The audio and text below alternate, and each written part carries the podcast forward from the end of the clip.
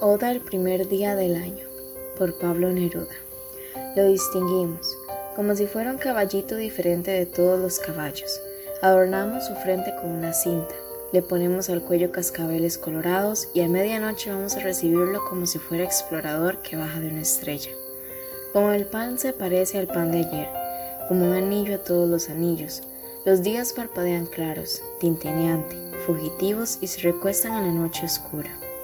Veo el último día de este año en un ferrocarril, hacia las lluvias del distante archipiélago morado, y el hombre de la máquina, complicada como un reloj del cielo, agachando los ojos a la infinita punta de los rieles.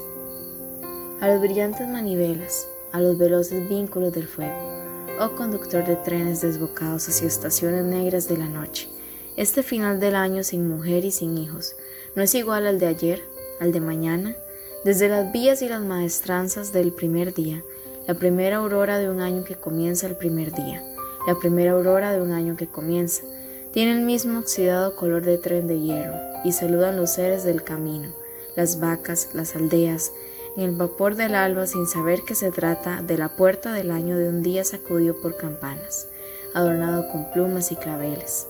La tierra no lo sabe, recibirá este día dorado, gris, celeste, lo extenderá en colinas, lo mojará con flechas de transparente lluvia y luego lo enrollará en su tubo, lo guardará en la sombra.